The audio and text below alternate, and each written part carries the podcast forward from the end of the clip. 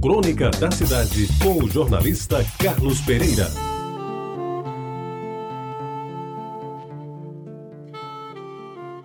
Amigos ouvintes da Tabajara, uma das poucas coisas boas no envelhecer é poder contar histórias. Quem está chegando ou já passou, como eu, dos 70 anos e tem boa saúde, há de ter um bom acervo de crônicas da vida, quase todas não escritas ao longo do tempo. Certo dia, meus amigos, eu vi na televisão um preto velho se dizendo com 103 anos, 103, a deitar a falação sobre seus quatro casamentos e ainda nenhum funeral. E principalmente de sua disposição de comer carne de porco, tomar uma cervejinha, bater um pandeiro e, pasmem, dar conta da mulherzinha de 40 e poucos anos que vivia com ele. Eu confesso que não sei se aquilo era verdade mas o negro de barba branca falava com autoridade e firmeza, nem parecia que estava depois dos cem. E nos momentos de mais ousadia anunciava que conhecera Lampião e que o respeitado cangaceiro fora um antes um pacato marceneiro. E quem naquele momento haveria de desmenti-lo?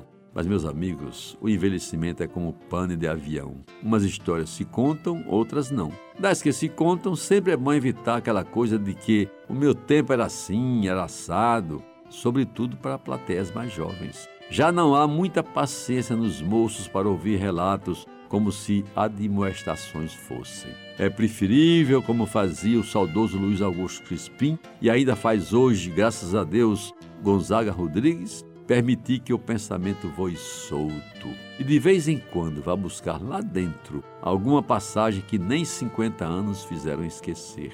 É o caso da parada cívica de 7 de setembro, por exemplo.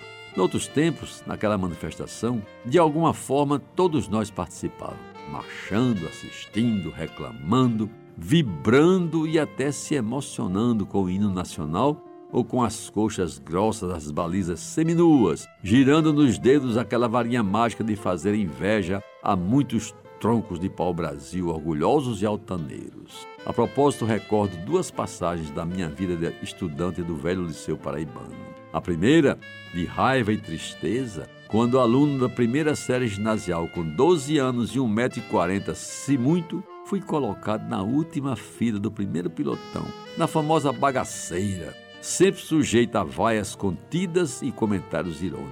Jurei que um dia me vingaria. Pois bem, quatro anos depois veio a desforra. Aluno do primeiro científico, estudante do turno da noite e por isso dispensado da formatura, vestindo pela primeira vez uma calça de tropical azul, uma camisa de linho branca, de mangas compridas, devidamente arregaçadas, e portando na cara um invejável óculos Ray-Ban, perfeita imitação, postei-me à frente na primeira fila dos espectadores. Não tive coragem de vaiar, sequer apupei, mas naquela hora pude aquilatar, por inteiro, como sofrera o menino pobre, magro e pequeno, que quatro anos antes desfilara na bagaceira.